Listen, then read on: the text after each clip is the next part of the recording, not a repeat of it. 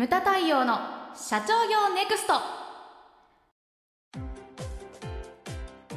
皆さんこんにちは。ムタ太陽の社長業ネクスト。番組ナビゲーターの奥脇彩です。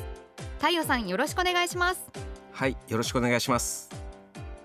さてあやちゃん、はい。あの実学の門がですね、はい。あの絶賛開催中ではございますけれども。開催中です。うん、福岡大阪終わって、はい。まあいろんなお客様とね触れ合えるまあ話し合う時間っていうの本当に貴重でそうですよね、うん。本当にもうありがとうございます、ね、ありがとうございます、で福岡もそうだったけれども大阪も、えー、と私ほら終わってから、はい。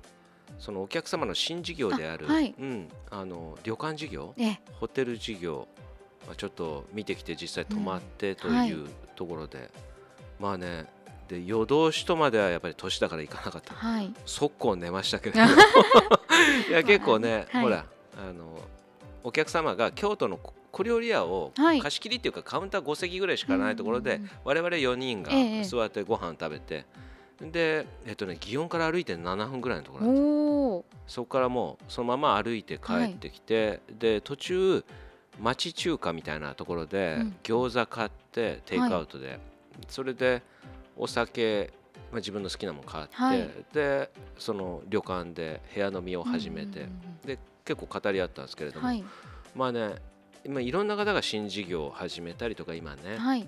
まあ、その旅館事業というのはちょっとちょっと最悪のタイミングですけれども、まあそうですよね、構想はねもちろんそのうん。23年前からあったんだろうけれども、まあ大変だというふうに思いますけれども、うん今ね時期的に新事業を始めるところがはい。やはり相談が非常に増えて、ですよね。うんはい。増えてます。うんうん。で新事業だけじゃなくて新しいことはい。とか、うんうんうん。新商品新しょ新サービスはい。についてのお問い合わせが非常に実学のもんでええ。も増えてますよね。はい。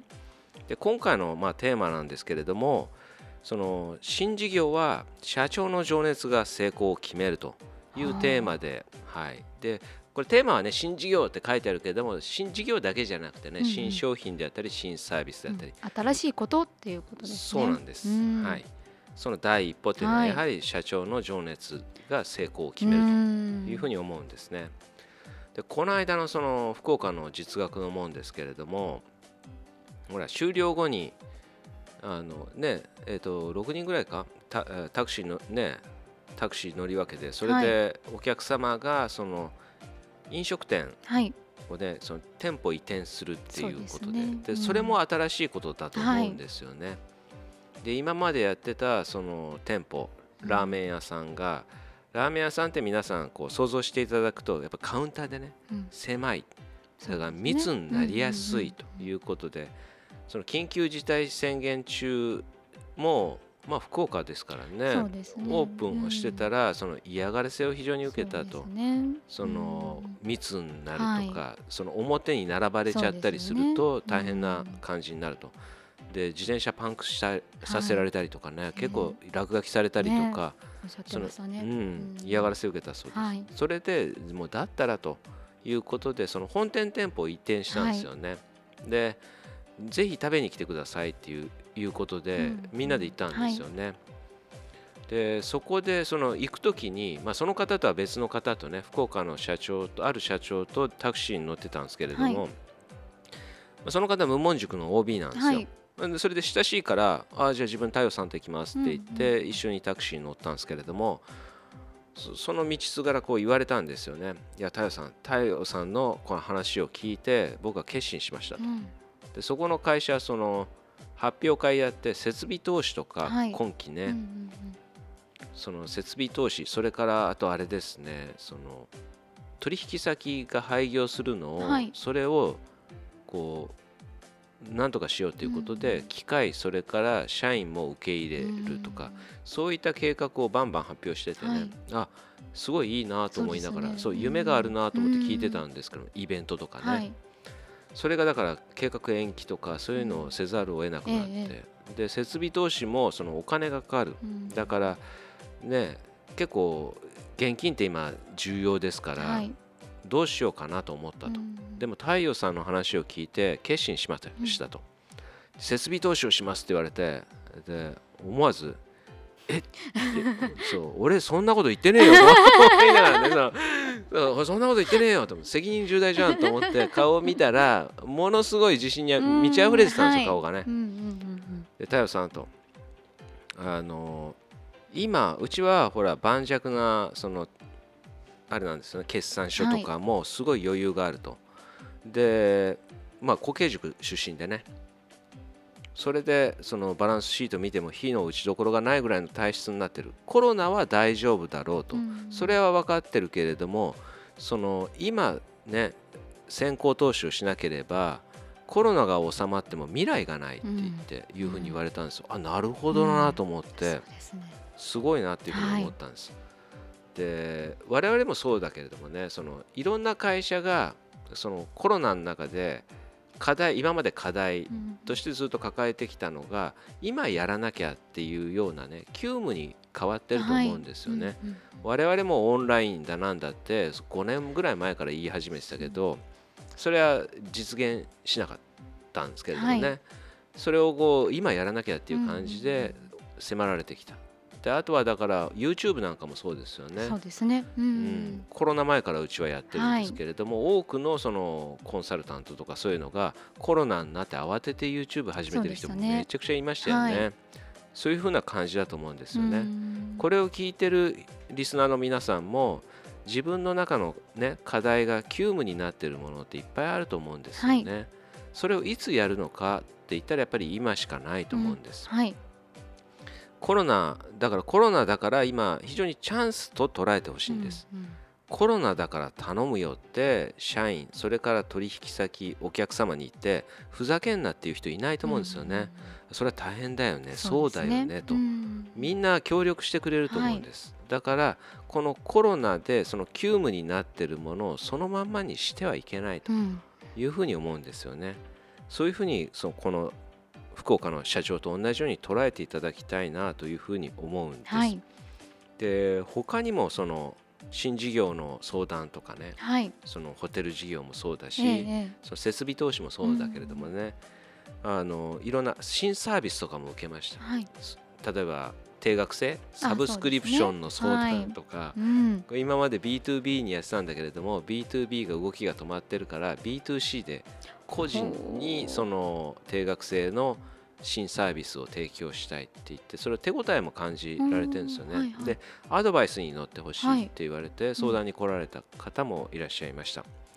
でその新事業をやるにあたってじゃあまず最初に何が必要なのかって言ったら、僕はねこれ今回のテーマになってると思うんです、情熱パッション、うん。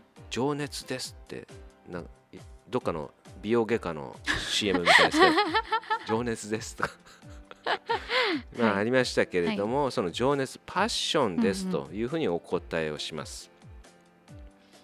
で数百人とかいるね会社だったらまだしもその人ない物ない金ないっていうのが中小企業じゃないですか。うんこの社長の情熱なくして成功することはないと思うんですよね。うん社長がそのね人ない物ない金ないって言ったらもう鉄頭鉄尾最初から最後まで全て関わっていかなきゃ成功はしないというふうに思うんですよ。なんかそうちょっとニヤッとすんだよね。なんかここで。いやで 聞いてる人はちょっと分かんないと思うんですけど。なんか「ハセ言わなくていい？じゃあするし確かに。あそうだあんこの話。あんこの話。なんかそう打ち合わせシートにはなんか書いてあったんですよね。なんかたい焼きのでこのぼ僕は鉄頭鉄尾っていう表現をしたんだけれども、はい。なたなんだっけ？たい焼きのの頭から尻まであんこを詰めるかのごとく社長が関わらないとあ成功はしない。そうですね。よく覚えてるでしょ？よく覚えてるでしょ？一回文字にしたんだけどそんなこと俺は言わないと思って全部削ったんですね。そしたらハセディがなんでないんだと。これは太陽さんに絶対喋ってほしいキーワードだったんだと違いますと。でそれだから鉄頭鉄尾っていう、今ね喋ったらあやちゃんがニヤニヤニヤニヤしてんですよ目の前で。あれあんこじゃないのかと。あんこいけあんこいけっていう。そう。はい。違うんだと。そうはい。だねそうしたらそうだから人ないものない金ないって言ったらやっぱりね、社長が全て関わっていかなきゃいけないと思うんですよね。うんやっぱりそういったものはその鉄頭鉄尾はい。社長が関わっていかなきゃいけないというふうに思うんですよね。でまずあるのが人選。人選。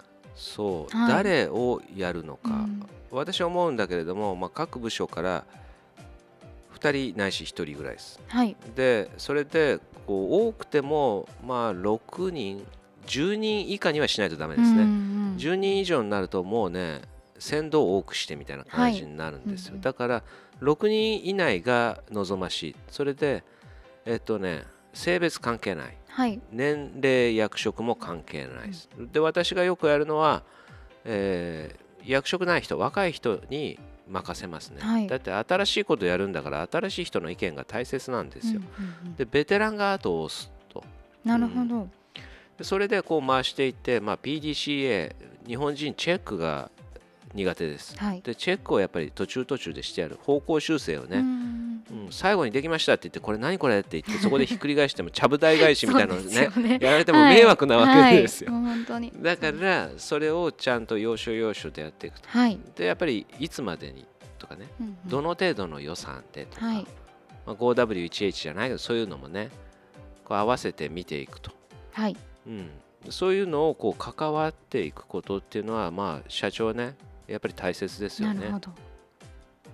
でこれねその全国経営者セミナー3日間の締めの挨拶で私話したんですけれども、はい。それね実学の門シリーズでもまああのちょっと話をしてるんですけれどもまあなんていうかこの間のね全国経営者セミナー、あれねびっくりしたことにいろんな人からあのおね、応援の言葉いただいたんですけれども、開催前にそのこの困難な状況下の中英断を下された太陽さんを私はもうもう全力で応援しますみたいな、うんええ人間そういうふうに言われちゃうと逆にに悪いことしてる気分になる。大丈夫なの俺みたいな。不思議なものだよね。いやでもいろんな葛藤あったんですよね、でも私はね中止とか延期って一切考えなかったんですよね、でどうやったら開催できるかってずっと考えて、で状況っていうのも1週間ごとにねあの時変わってってたから、おいおいと思ってたんですけれども、でも結果的にパレスホテルさんであったり我々だけではねもちろんできそなくてあのお客様、えーとうん。顔認証検温機とかの導入とかにより、その会場に持ち込ませないとうん。いうようなで万が一持ち込ま持ちあの、ね、持ち込まれてもあのディスタンスを取ってるから絶対に大丈夫というようなところまで持ってって開催をしました。でいろんな人からね逆にその開催してくれてありがとうございますってお礼言われてね、はい。すごいびっくりしました、うん。なんかありがたかったんですけどね。そね。うん。でその中でもやっぱりねなんていうかわざわざ電話をしてきて1週間前でしたけれどもそのうちの社員を捕まえてあの本当にやるのかと。うん。何を考えてんだって結構ね怒鳴って電話をしてきた人がいたと。いうことを社員からね報告を受けて。はい。でこれ私はすごい頭にきたんですよね。うん。でこれはこの番組通してもう皆さんにいつもお伝えしてるんです。今回もそうですけれども情熱であったりね積極心です。これからの社長っていうのはこの困難の中情熱であったりとか積極心積極心というのがないとやっていけないと思うんです。それがなかったら花から社長なんてやめちまえと思うんですよね。うんうんでその赤玉心の炎人の心にある炎を消そうとする人がいるというこれに私は腹がすごい立ったんですよね。でこれを聞いてる皆さんの中にもいろんなもんがあると思うんですよ。こうやらなきゃと課題、うん。それから急務というふうに言いましたけれどもそれはどの業界でも一緒だと思うんですね。で全国経営者セミナーの3日目にお坊さん YouTuber はい。お坊さん YouTuber って言うとすごい簡単そうに聞こえるけれども、実は難しくてあの大愚さんっていう方にお話をいただいたんですけれども、私控室でずっと話してたんです。あはいそしたらいやね本当大変でしたと。最初はみんなに内緒で奥さんにも言わなかったっていうふうに言ってました。で弟子と2人で全部2人ではい。撮影も編集も2人で全部やりましたと。うん。で最初やってるけれどもほら目に留まらないじゃないですか、でそれが有名になってくる人の目に留まってくるとどうなったかって言ったら、そのクレームが来るんですよね、うん。お坊さんのくせにとか。うん。ねそれ誰が文句言ってくるかって言ったら同じお坊さんなんですよね。うん。住職が足を引っ張ってくると、はい。これ何の世界でもそうです。お花の世界でもそうだし、茶道華道はい。全部そうですよ、みんなしきたりだなんだと言って足を引っ張ってくる、うん。これはどの業界でもねうちの業界でもあると思うんですけれどもね,、うん。そうでもでもそのだ大愚さんはやり続けたわけですよ。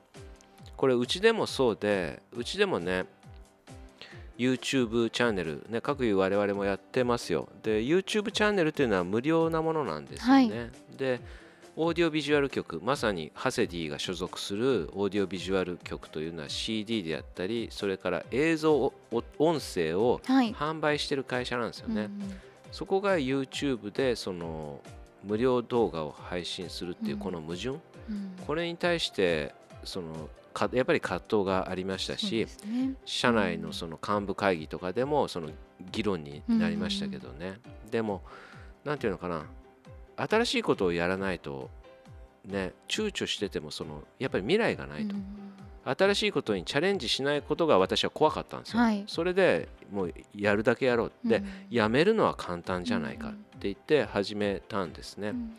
でこれ嬉しいことにその夏過ぎからかな。我々去年からやってますけどね YouTube チャンネル、うん。今年の夏過ぎから。まあ緊急事態宣言はい。明けてからですよ、うん緊急事態宣言中に太陽さんの YouTube チャンチャンネル。はい。太陽さんのチャンネルっていうか、はい。うちの合理化協会のチャンネルの中で私が喋ってはい。る動画を見たって言って参加してくれてる人が今回の実学の門でもいらっしゃるんですよ。